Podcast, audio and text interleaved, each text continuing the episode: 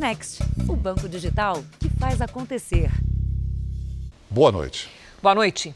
Um barbeiro está preso há quase 100 dias por um roubo de carro que diz não ter cometido. O Jornal da Record acompanha esse caso desde setembro. Nesta quinta-feira, uma audiência na Justiça vai definir o futuro do jovem. Hoje, ele conversou por videoconferência com a repórter Thaís Furlan. De dentro do presídio em Osasco, na Grande São Paulo, Renan implora para ser ouvido. Eu sou inocente, sou um trabalhador, sou honesto. Fui preso justamente. Acredito eu que os polícias sabiam que não era eu a ter feito essa justiça, entrar dentro de um trabalho de uma pessoa para querer forjar. O Jornal da Record revelou esse caso em setembro.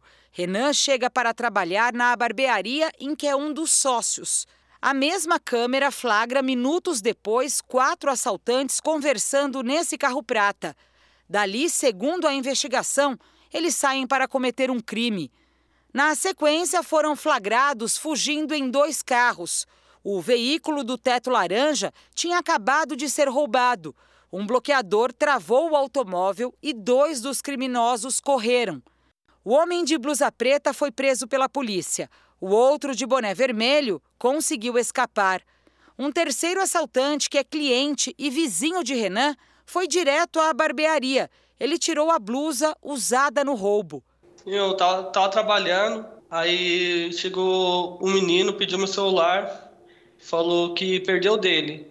Eu emprestei. Renan não sabia, mas o suspeito mandou mensagens para um outro assaltante sem saber que o comparsa havia sido detido e que um policial militar respondia às mensagens. O PM perguntou onde ele estava e ele deu o endereço da barbearia de Renan. O assaltante fugiu de carona neste veículo vermelho. A polícia chegou logo depois.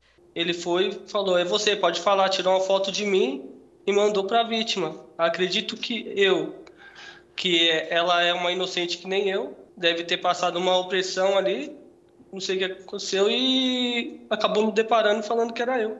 Renan diz ter sido agredido pelos policiais. Ele me enforcou. Nessa que ele me enforcou, eu desmaiei. Aí eu desmaiei quando eu acordei, eu já estava algemado no chão, todo sangrando. O barbeiro disse que não foi ouvido. Veja agora as imagens do dia do crime. O assaltante estava de moletom cinza e boné vermelho. Renan usava uma roupa parecida, moletom azul e boné vermelho. Mas as cores dos tênis eram diferentes. O do suspeito era vermelho e o de Renan, preto. O barbeiro também tinha a calça rasgada. O ladrão não. O Renan está preso há 96 dias e só agora ele vai ser ouvido pelo juiz e pelo promotor. A audiência está marcada para a próxima quinta-feira. O medo dele é que, mais uma vez, ninguém se atente para as provas. É isso, Renan? Sim, tenho medo. Nunca se passei por isso. Não sei como que é uma sala de um juiz não sei o que está se entendendo com ele, tenho medo de ficar e continuar nesse lugar aqui. O Ministério Público e o Tribunal de Justiça não se manifestaram. A Secretaria da Segurança Pública de São Paulo informou que Renan foi reconhecido pela vítima e que a Corregedoria da Polícia Militar está à disposição para registrar e investigar qualquer denúncia contra policiais. Veja agora outros destaques do dia. Casal de São Paulo que veio da África do Sul foi infectado pela variante Omicron. Nova cepa estava na Europa uma semana antes de ser descoberta na África. Presidente Jair Bolsonaro se filia ao Partido Liberal. Senado discute proposta que permite auxílio Brasil de 400 reais. Desemprego recua, mas ainda atinge 13 milhões e meio de pessoas. E na série especial, em cada 100 crianças ou jovens que sofrem abuso sexual, só 10 denunciam.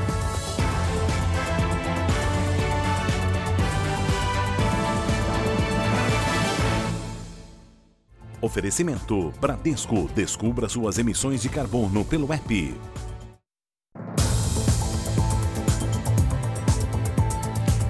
O Brasil confirmou os dois primeiros casos da variante Omicron. As amostras positivas são de um casal de São Paulo que esteve na África do Sul e chegou ao país por meio do Aeroporto Internacional de Guarulhos. Vamos ao vivo a Brasília com o repórter Matheus Escavazini. Boa noite, Matheus. Boa noite, Cris. Celso, os exames preliminares foram feitos em um hospital particular de São Paulo. O Instituto Adolfo Lutz realizou a contraprova e confirmou o resultado positivo para a infecção pela variante Omicron. O casal infectado veio da África do Sul e desembarcou no Aeroporto Internacional de São Paulo na terça-feira da semana passada. Eles são de São Paulo e moram no país africano. O homem tem 41 anos e a mulher 37. Os dois estão em isolamento e sem sintomas da doença. Os parentes do casal também estão sendo monitorados. Um terceiro passageiro que estava no mesmo voo também teve diagnóstico de Covid. De São Paulo, ele seguiu viagem para Brasília. Aqui no Distrito Federal, esse terceiro homem fez testes para saber se a variante é a Omicron. O resultado deve sair em até quatro dias. Cris e Celso. Obrigada, Matheus. A variante Omicron circulava pela Europa uma semana antes de ser descoberta na África. É o que revelaram autoridades da saúde da Holanda. As autoridades holandesas revelaram ter encontrado a nova variante em amostras colhidas uma semana antes da chegada dos voos da África do Sul, que tinham passageiros contaminados pela Omicron. Ainda não se sabe se os pacientes dessas amostras mais antigas haviam estado no continente africano. A nova variante, que tem se mostrado mais transmissível, não levou os países apenas a suspender voos do sul da África, mas também a retomar restrições. Na Inglaterra, voltou a ser obrigatório o uso de máscara em lojas e transporte público. Além disso, quem chega ao Reino Unido tem que fazer teste de Covid e esperar o resultado em quarentena. Na China, as autoridades reconheceram que a nova cepa pode dificultar a organização dos Jogos Olímpicos de Inverno, marcados para fevereiro em Pequim, mas o país garante que o evento vai ser realizado. Diante da incerteza sobre a nova variante, o presidente da farmacêutica Moderna alertou que os imunizantes podem ser ineficazes. A declaração derrubou as ações da empresa americana e trouxe pessimismo para o mercado. Até o momento, não há estudos sobre a eficiência das vacinas contra a variante Omicron. Aqui no Brasil, pelo menos 11 capitais já decidiram não vão realizar festas de Ano Novo em locais públicos. E justamente o Rio de Janeiro, Celso, o local mais procurado do país para essa festa, o Comitê Científico da cidade recomenda, por enquanto, manter as comemorações. Passagem marcada e hotel garantido no Rio de Janeiro. Bruna vai repetir o destino do Réveillon do ano passado. Eu uh, vai ter mais emoção, assim, né? Que, aquela emoção do ano novo, de ver os fogos, a contagem regressiva, todo mundo junto. Os hotéis da cidade também se preparam. A ocupação chega a 75% e deve aumentar. O Réveillon mais famoso do Brasil acontece aqui na praia de Copacabana. Uma festa que tradicionalmente reúne milhões de pessoas. Por isso, mais do que nunca, as atenções estão todas voltadas para cá. É que, na contramão de outras capitais que cancelaram as festividades, o Comitê Científico do Rio defende que as comemorações podem ser mantidas por aqui. A recomendação é por manter a exigência do passaporte da vacina nos hotéis e outros serviços turísticos. O Rio vive hoje a menor taxa de transmissão desde o início da pandemia e queda no número de casos e mortes provocados pela Covid-19. Algumas capitais já decidiram cancelar as festas de Ano Novo. Campo Grande, Belém, São Luís, Palmas e Distrito Federal. Florianópolis e Recife só terão queima de fogos, sem eventos nas avenidas à beira-mar. Antes, o evento público já havia sido cancelado em João Pessoa, Fortaleza, Belo Horizonte e Salvador. Você comemorar o Réveillon em geral, assim, na família, você dificilmente vai ter um número muito grande de pessoas. Agora, se você vai para a praia de Copacabana, aí já é uma coisa meio complicada, porque as pessoas estão muito próximas umas das outras. E a cidade de São Paulo começou a aplicar a vacina da Pfizer como dose de reforço contra a Covid para quem recebeu a primeira dose da Janssen. Em julho, o João tomou a vacina da Janssen, que seria de dose única. Hoje, voltou para fazer um reforço. Eu não sabia se tomava Janssen, não sabia se tomava Pfizer. Teve um pouco essa confusão de qual eu tomava, assim, mas essa foi a única coisa que, que eu fiquei preocupado. De resto, para mim tá ótimo, assim. A recomendação do Ministério da Saúde é que os quase 5 milhões de brasileiros que receberam a vacina da Janssen tomem uma dose extra do mesmo fabricante. Mas a maioria dos estados ainda aguarda o envio do imunizante. Diante da ameaça da variante Omicron, a Prefeitura de São Paulo decidiu iniciar imediatamente o reforço usando doses da Pfizer.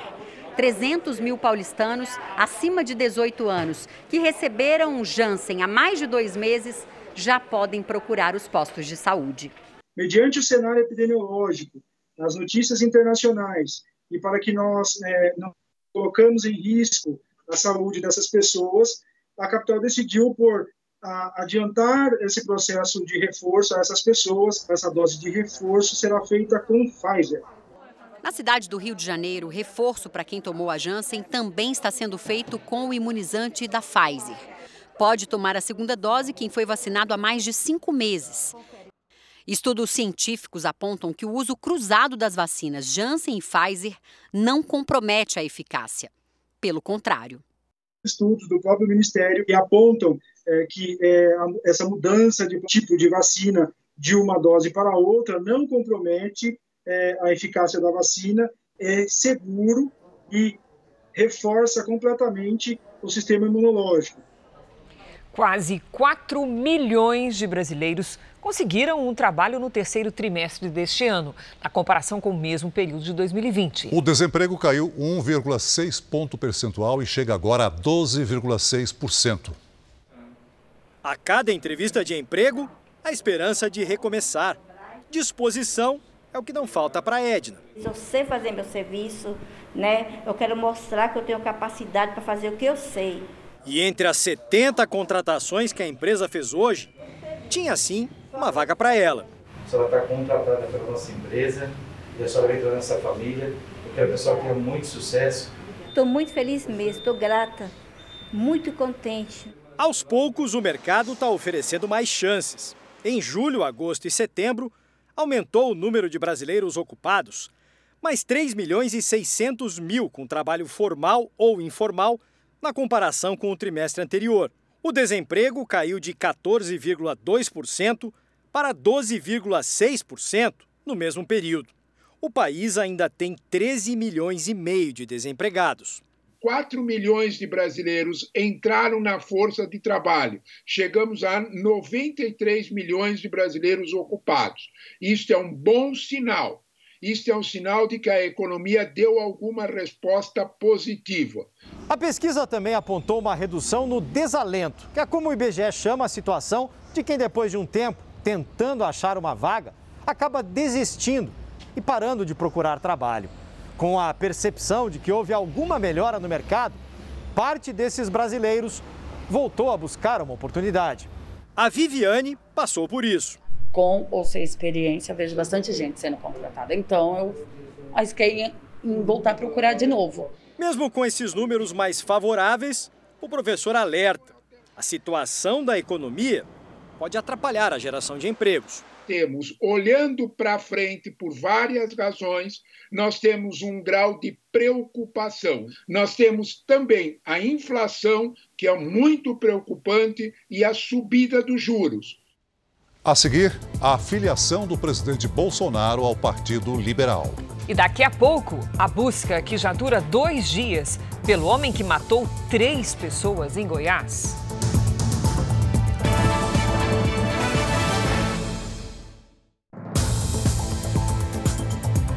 Presidente Jair Bolsonaro se filiou hoje ao Partido Liberal. A sigla faz parte da base de sustentação do governo e deve abrigar a campanha pela reeleição do presidente no ano que vem.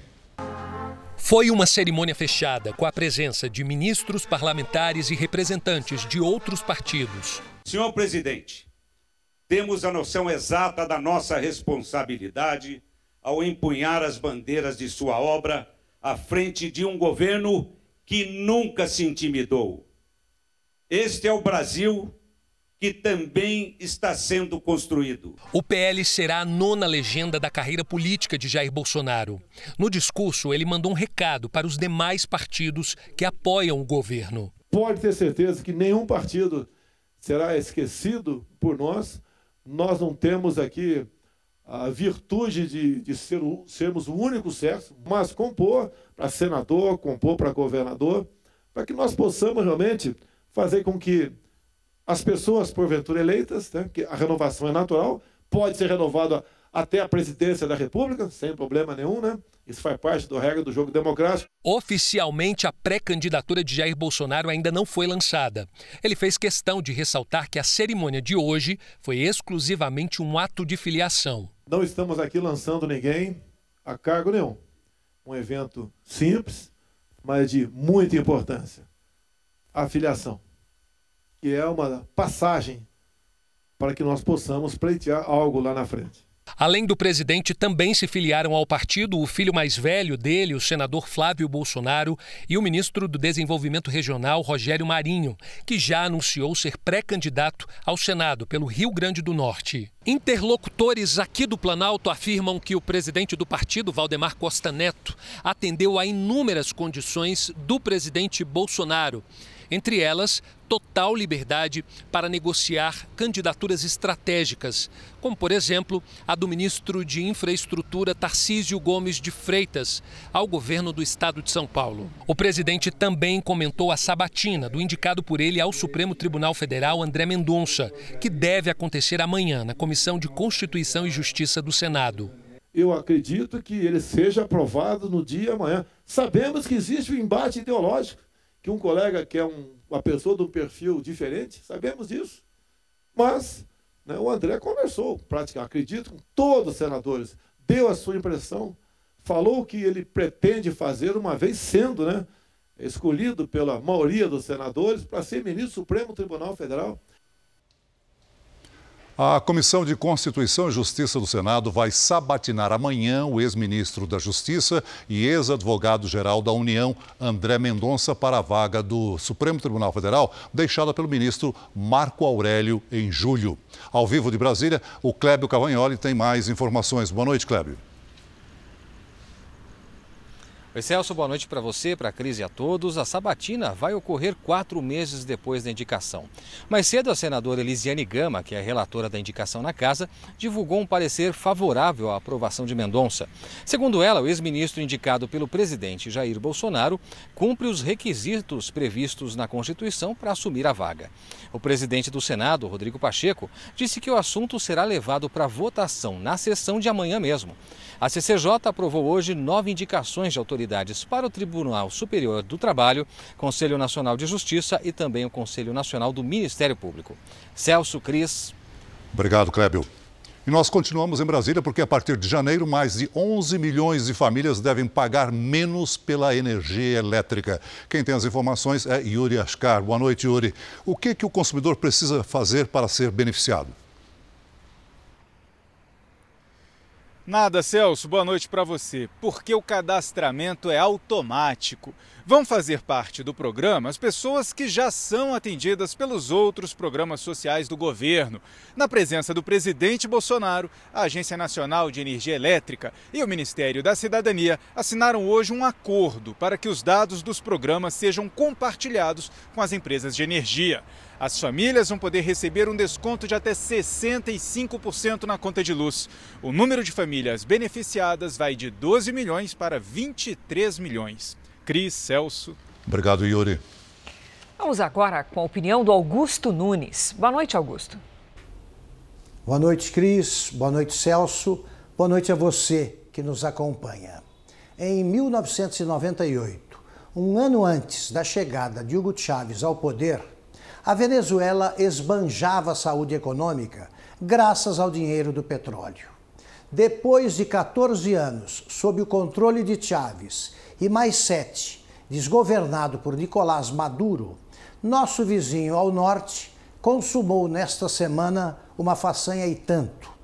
Com uma renda per capita de 1.627 dólares, abaixo dos 1.690 dólares do Haiti vai terminar 2021 como o país mais pobre da América Latina. O tsunami que assola a economia venezuelana atende pelo nome de socialismo bolivariano. Chefiado por um bigode à procura de um cérebro, o regime venezuelano transformou-se num coquetel que mistura intolerância política, desvario econômico, incompetência administrativa e roubalheira generalizada. Além dos próprios governantes, só não enxerga os motivos do desastre a companheirada do PT. Lula e seus devotos são portadores de uma estranhíssima forma de estrabismo ideológico. Eles continuam vendo, num país em decomposição, uma democracia popular que só não é mais viçosa por culpa do imperialismo yankee. Haja cretinice. Veja a seguir: ator de sucesso na Argentina é julgado em São Paulo por estupro. E na série especial, casos de abuso contra crianças que só são revelados depois que elas se tornam adolescentes.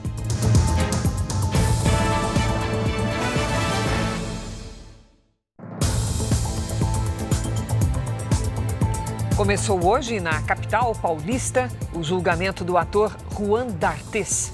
Uma atriz argentina o acusa de estupro. O ator nasceu no Brasil, mas fez sucesso na TV no país vizinho.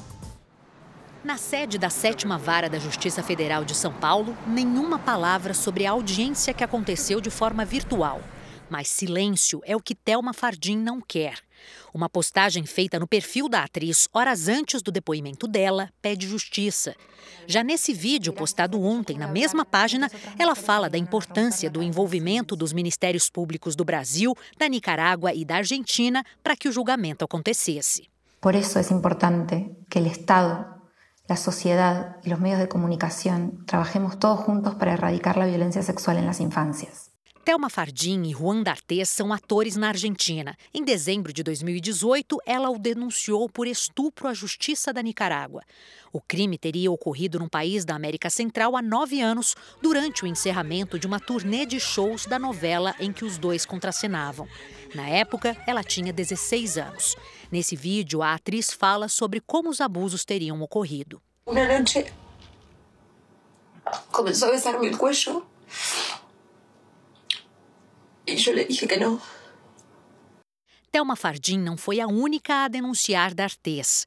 Pelo menos outras três atrizes argentinas também relataram abusos e assédios sexuais que teriam sido praticados pelo ator. Juan D'Artes passou a maior parte da vida na Argentina, onde construiu uma carreira de sucesso como ator. Mas é brasileiro, nascido em São Paulo. Em 2018, após ser formalmente acusado de estupro na Justiça da Nicarágua, ele se mudou para o Brasil com a família. A cidadania brasileira garantiu a D'Artes os direitos de não ser extraditado e de responder ao processo aqui no país. O ator está na lista de procurados pela Interpol, a Polícia Internacional. Nos últimos três anos, ele viveu tranquilamente com a família em imóveis que mantém em bairros de alto padrão na cidade do Rio de Janeiro e na capital paulista. Os advogados de Juan D'Artes disseram que só irão se manifestar após a sentença. O julgamento deve terminar amanhã. Para uma das advogadas de Thelma Fardim, a expectativa é que a justiça seja feita. Tem muita esperança de acesso à justiça. No Rio de Janeiro, 24 pessoas foram detidas durante uma operação contra lava-jatos clandestinos. Protesto e tumulto na faixa de Gaza Carioca. É assim que a Avenida Leopoldo Bulhões, na zona norte do Rio, que divide duas comunidades, ficou conhecida pela violência. O motivo desta vez foi uma ação da polícia para retirar da via 83 lava-jatos clandestinos que, segundo os investigadores, eram explorados por traficantes. Eles têm que pagar um valor para o tráfico para poder atuar lá. E segundo, em alguns pontos havia venda de drogas. Podiam comprar drogas ali com uma facilidade tremenda, disfarçando como se estivesse lavando o carro. Técnicos das concessionárias fizeram reparos nas redes de água e energia que eram usadas de forma ilegal. A polícia também apreendeu cones de empresas públicas que foram furtados e serviam para demarcar os espaços. Drogas foram apreendidas e essa moto roubada foi recuperada. Assim que a polícia concluiu o trabalho de retirada dos lava-jatos clandestinos, foi a vez da prefeitura chegar ao local com a companhia de limpeza urbana. Aqui, eles destruíram e retiraram todas as moradias precárias que foram construídas embaixo do viaduto, por onde passam os trens de subúrbio. Conseguimos então fazer uma limpeza na região é, que não havia há muitos anos e a, a devolução da, de uma das vias que já estava tomada de ambos os lados, atrapalhando o trânsito na região. Né? Goiás vive uma situação semelhante ao caso de Lázaro Barbosa, o homem que se escondeu da polícia por 20 dias e acabou morrendo em confronto. Desta vez, o procurado é Vanderson Protássio. Ele matou a mulher, a filha dela e um fazendeiro. As vítimas foram enterradas hoje. O enterro da esposa e da enteada do suspeito aconteceu em Corumbá de Goiás, a cerca de 120 quilômetros de Goiânia. Era pessoa para nós que não tinha maldade com ninguém. Ranieri Aranha Figueiró, de 19 anos, estava grávida de quatro meses. A filha dela, Geise Aranha da Silva Rocha, tinha dois anos e nove meses. As duas foram mortas por Anderson Mota Protássio, de 21 anos. Ele também teria invadido a casa de um vizinho, matado o homem e tentado estuprar a mulher dele. Ela reagiu e foi baleada. O criminoso fugiu na caminhonete da família, que foi encontrada abandonada horas depois. O Anderson saiu da cadeia em março. Ele estava preso por tentar matar uma ex-companheira há dois anos. As buscas pelo criminoso, que está armado e é considerado muito perigoso, já duram 48 horas e envolvem cerca de 70 policiais que fazem parte da força-tarefa. O caso tem semelhanças com uma outra história que chocou o Brasil no mês de junho desse ano. Foi nessa mesma região que Lázaro Barbosa foi procurado durante 20 dias por policiais de Goiás e do Distrito Federal, depois de matar quatro pessoas de uma mesma família. Lázaro foi morto em troca de tiros com a polícia. Cinco meses depois, o medo volta a tomar conta da região. Eu espero que resolve né, essa situação o mais rápido possível. Os Estados Unidos decidiram remover hoje da lista de organizações terroristas as Forças Armadas Revolucionárias da Colômbia. A medida polêmica se reflete na popularidade do presidente Biden, que está em queda, mesmo antes de completar um ano no poder. Durante 24 anos, as Farc foram consideradas uma organização terrorista pelos Estados Unidos.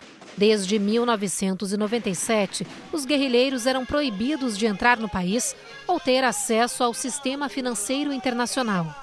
Fundada em 1966, as Farc promoveram décadas de terror, deixando mais de 260 mil mortos. Mas em 2016, o então presidente norte-americano Barack Obama deu apoio total a um pacto de paz que, segundo o governo colombiano, colocaria um fim ao grupo armado. Cinco anos depois, uma decisão de Joe Biden deve mudar a relação entre as nações e permitir que ex-guerrilheiros façam parte de negociações importantes com o país. A congressista republicana Maria Elvira Salazar disse que a medida é um tapa na cara dos colombianos. Esto es darle una medalla de honor a estos bandidos. A decisão divide norte-americanos e o reflexo será na popularidade de Joe Biden. Em menos de um ano, o presidente acumula críticas, inclusive dentro do próprio partido. Outro fator que pesa sobre o democrata é a inflação, a maior do país nos últimos 31 anos. De novembro a outubro deste ano, a população viu o preço da gasolina subir 50% e o da carne 25%. Os pacotes de ajuda financeira ainda não foram suficientes para melhorar a economia. Muito dinheiro e pouca ação. Biden já afirmou que o controle da inflação é o maior desafio do seu mandato. Enquanto isso, os americanos respondem com insatisfação. Em janeiro, quando tomou posse, 57% da população apoiava o presidente eleito. Com a economia patinando e decisões mal sucedidas, como a retirada das tropas americanas do Afeganistão, Joe Biden vê sua popularidade em queda. A perda de 15 pontos nas pesquisas desde o início do ano não deixa dúvidas. O declínio é real. Em novembro, 42% dos cidadãos apoiavam Biden. Terça-feira de temporais entre o Sudeste e parte do Nordeste. Em algumas cidades da Bahia, a chuva provocou estragos. Vamos conversar com a Mariana Bispo. Boa noite, Mari. Essa situação vai se repetir amanhã? Essa chuva continua na região. Cris, boa noite para você, Celso, e a todo mundo. Essa chuva, inclusive, cai desde o início de novembro e vem provocando transtornos no sul da Bahia. Essas que a gente vai mostrar aqui no telão são imagens dos estragos na cidade de Novo Mundo na Bahia. Ruas alagaram, rios transbordaram e neste outro registro uma cratera se abriu no meio da avenida. A responsável por tudo isso é uma frente fria que deixou todas essas nuvens espalhadas pelo país. Amanhã um corredor de umidade mantém as nuvens de chuva por pelo menos quatro dias seguidos. Continua alerta para temporais entre o litoral norte de São Paulo e o sul da Bahia. No Espírito Santo, pode ter granizo. No interior de Minas e em Goiás, há chance de transbordamentos de rios. Chove no norte e na maior parte do Nordeste, tempo firme entre o Sergipe e o Ceará. No centro-sul, sol com temperaturas em alta e baixa umidade do ar. Em Florianópolis e no Rio de Janeiro, máxima de 27 graus. Em Cuiabá e em Belém faz 32 graus. Em Rio Branco, 33 graus. Nas últimas horas, a chuva foi intensa em todo o estado de São Paulo. Apesar disso, aqui na capital o tempo vai ficar firme nos próximos dias. A máxima amanhã é de 25 graus e a semana vai ser parecida. Celso.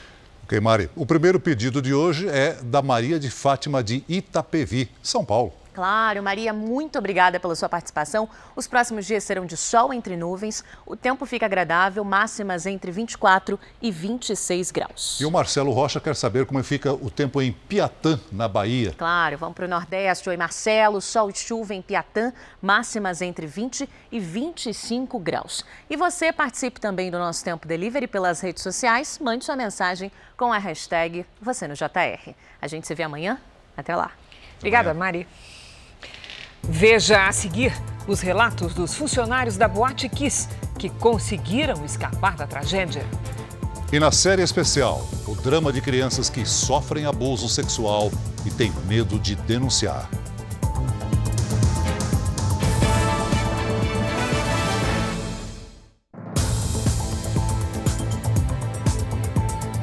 Um dia antes do início do julgamento, que pode ser um dos mais longos da história brasileira, você vai conhecer quem trabalhava dentro da Boate Kiss e se salvou por muito pouco. 16 dos 242 mortos eram funcionários da casa noturna.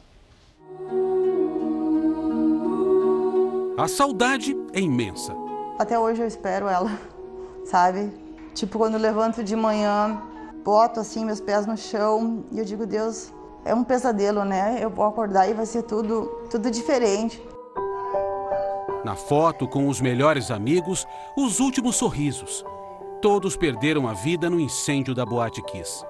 A filha da Karina é a Tanise, estudante de filosofia de 18 anos que saiu de casa para comemorar o aniversário de um amigo na Kiss.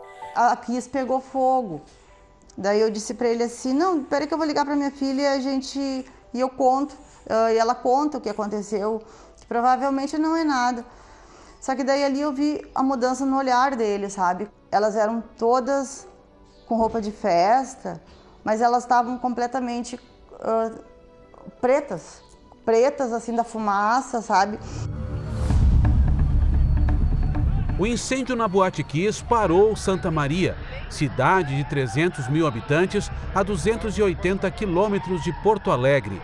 636 pessoas ficaram feridas, outras 242 morreram. Luiz Mar e Fernanda trabalhavam na Boate Kiss. Conhecer a estrutura da casa foi decisivo. No que eu subi para o bar, eu sabia que a minha única saída era passar por baixo da portinha que tinha. Só que como escureceu e quando eu fui tentar passar, eu tonteei um pouco que acredito eu, eu tenha respirado a fumaça ou algo do tipo. Uh, eu sabia que eu podia pular o bar. Agora eu pulei no escuro e eu sabia para onde eu tinha que ir porque eu já conhecia o bote bem. Tinha que dobrar e tentar sair. Na foto tirada na noite do incêndio, das colegas de trabalho, apenas ela e outra amiga sobreviveram. Ao todo, 16 funcionários perderam a vida. Tinha um rapaz que sentou do meu lado, que também estava ruim, ele começou a tossir, baixou a cabeça, aparentemente pegou no sono, cutuquei ele, dali um tempo vi que ele tinha falecido, assim, ele faleceu ali sentado. E aí, isso, isso, é uma das coisas que nunca saiu da minha cabeça, assim. Vídeos feitos por pessoas que estavam na festa mostram a casa superlotada no momento em que faíscas de um equipamento pirotécnico aceso pela banda que fazia o show naquela noite atinge a proteção de espuma do teto. A queima liberou um gás, o cianeto, altamente tóxico. A maior parte das vítimas morreu asfixiada. Da parte do isolamento acústico, eu recordo que era a mesma em qualquer outro lugar aqui de Santa Maria. Tanto é que eh, semanas depois a gente via os entulhos na frente de alguns bares tirando aquelas, aqueles, aquelas espumas de isolamento acústico.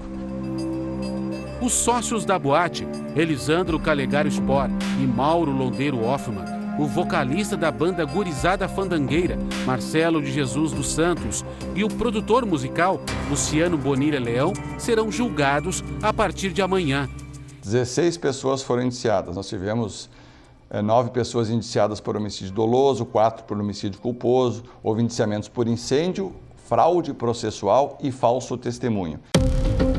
Mas o número de indiciados foi reduzido a partir do entendimento do Ministério Público. Nós entendimos, e eu continuo a entender, por conhecer profundamente este caso e essa investigação, que faltam pessoas no banco dos réus. A Boate Kiss continua do mesmo jeito que ficou após o incêndio há mais de oito anos. A ideia é transformá-la num memorial às vítimas. O projeto já foi aprovado em 2018, mas só deve sair do papel após o julgamento. O prédio, que fica no centro de Santa Maria, vai dar lugar a uma praça com árvores e flores, uma homenagem às vidas perdidas aqui realmente eu nasci de novo praticamente do zero. As pessoas para quem eu mandava mensagem no outro dia eu não tinha, o emprego que eu na época eu amava, eu não tinha. Eu nasci de novo, mas eu nasci de novo numa dor imensa.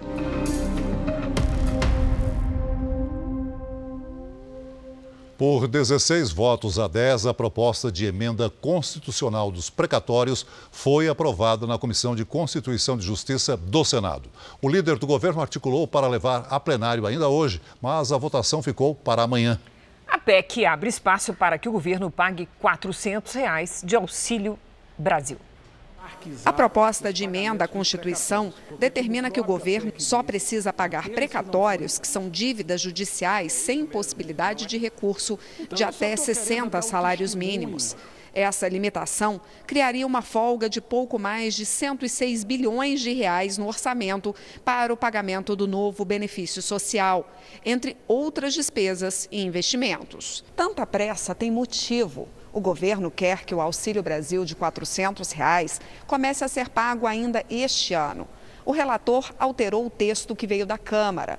Se o Senado aprovar as alterações, a proposta volta à Câmara para uma nova aprovação. E, em seguida, vai para promulgação. Senadores querem que fique claro no texto que o benefício será permanente, não será pago somente no ano que vem. Eu entendo que na nossa redação isso já está assegurado, mas eles querem debater um pouco mais é, para ter mais garantias de que o programa Auxílio Brasil será um programa permanente.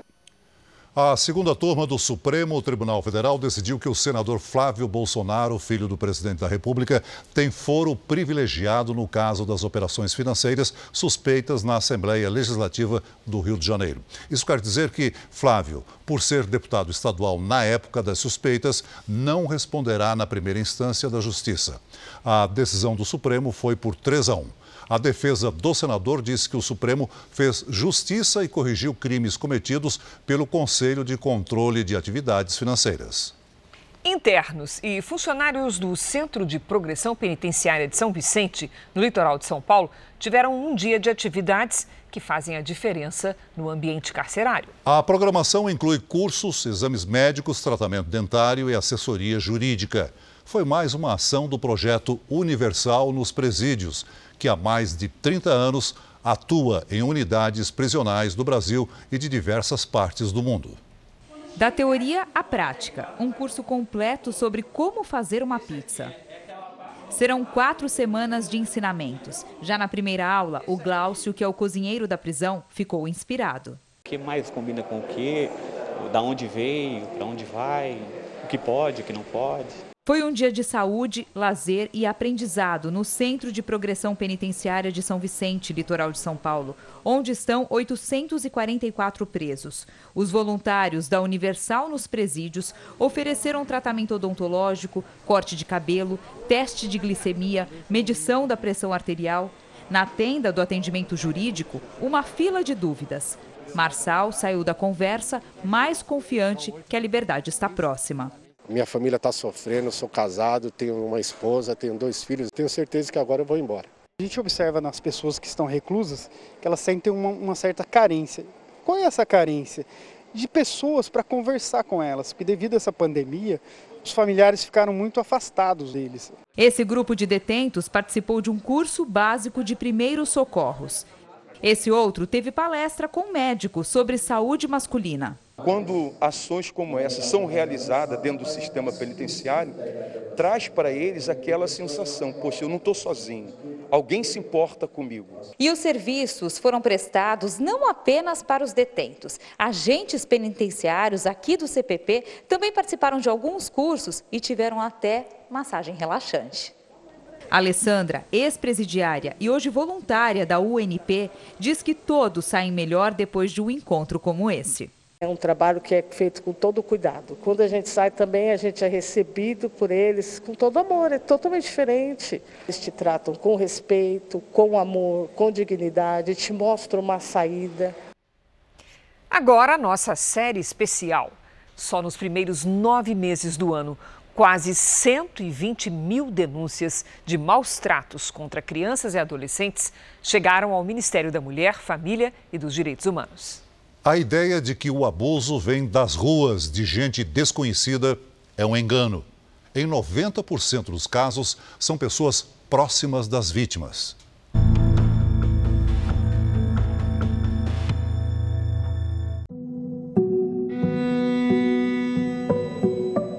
É dever da família, da sociedade e do Estado assegurar à criança e ao adolescente o direito à saúde, alimentação, educação, lazer, dignidade.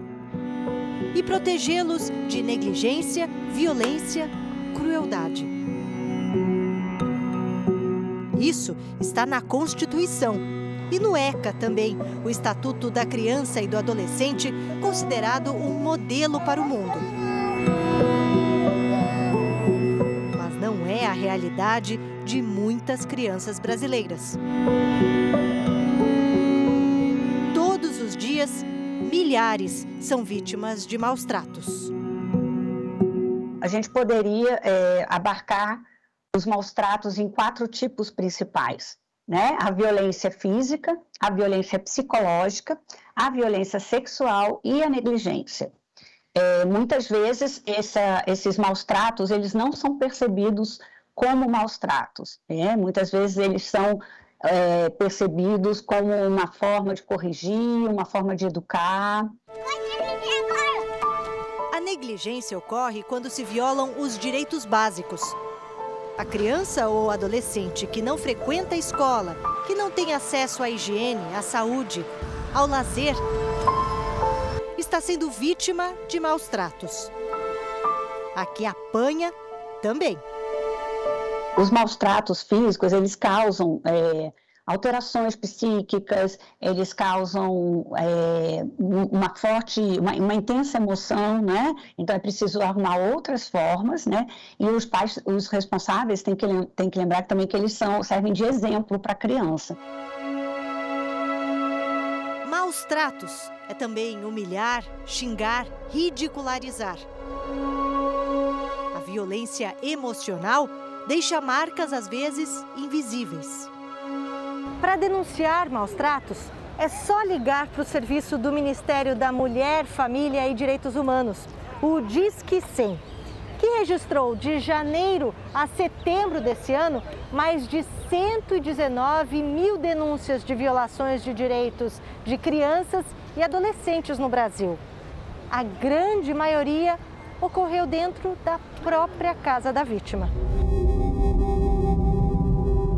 E é um desafio que precisa ser superado, especialmente quando se fala em violência sexual.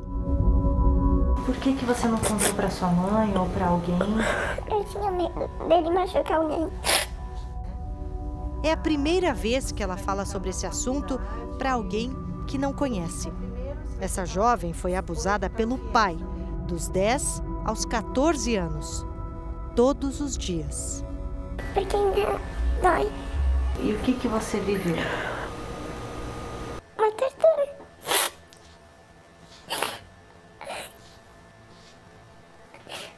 Ele pra mim era o herói.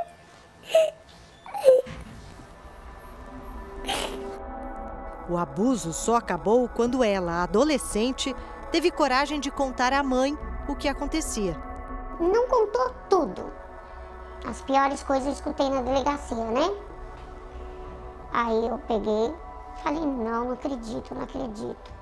Aí fiquei desesperada. Eu nunca imaginei que poderia fazer um, uma monstruosidade dessa. Ele não mostrava que era essa pessoa. Nossa, ele era um bom pai, um bom marido. Destruiu, destruiu, destruiu. Acabou. As notificações de violência sexual saltaram de mais de 6 mil para a casa dos 34 mil 10 anos depois, quase seis vezes mais. Já no primeiro ano da pandemia, os registros caíram para 29 mil. Muitos casos deixaram de ser denunciados nesse período em que as crianças não foram à escola. 70% dos casos ocorrem no próprio dentro da casa da criança em mais de 90% dos casos, são pessoas já conhecidas da criança. Então, aquela ideia que a gente tem do maníaco, né, aquela coisa meio folclórica, né, o maníaco, o abusador, a pessoa que está na rua e vai pegar a criança, isso é balela. Né? Na vastíssima maioria das vezes, o abusador é pessoa muito conhecida da criança, que frequenta a casa da criança. A cada 100 crianças ou adolescentes que sofrem abuso sexual no Brasil, só 10 conseguem fazer uma denúncia. A subnotificação nesses casos é gigantesca. Na maioria das vezes, a vítima tem medo de contar. E quando conta, é comum que seja desacreditada pela família. Ela denunciou o pai, assim como uma sobrinha a menina conta também ter sido abusada pelo homem, que nega tudo no processo e responde à justiça em liberdade. Mãe de um bebê recém-nascido, fruto do namoro com um rapaz da mesma idade, a jovem, hoje com 18 anos, quer que o filho tenha a infância que a ela foi negada. Eu quero terminar meus estudos, fazer faculdade de administração e de história. Isso que é a vida.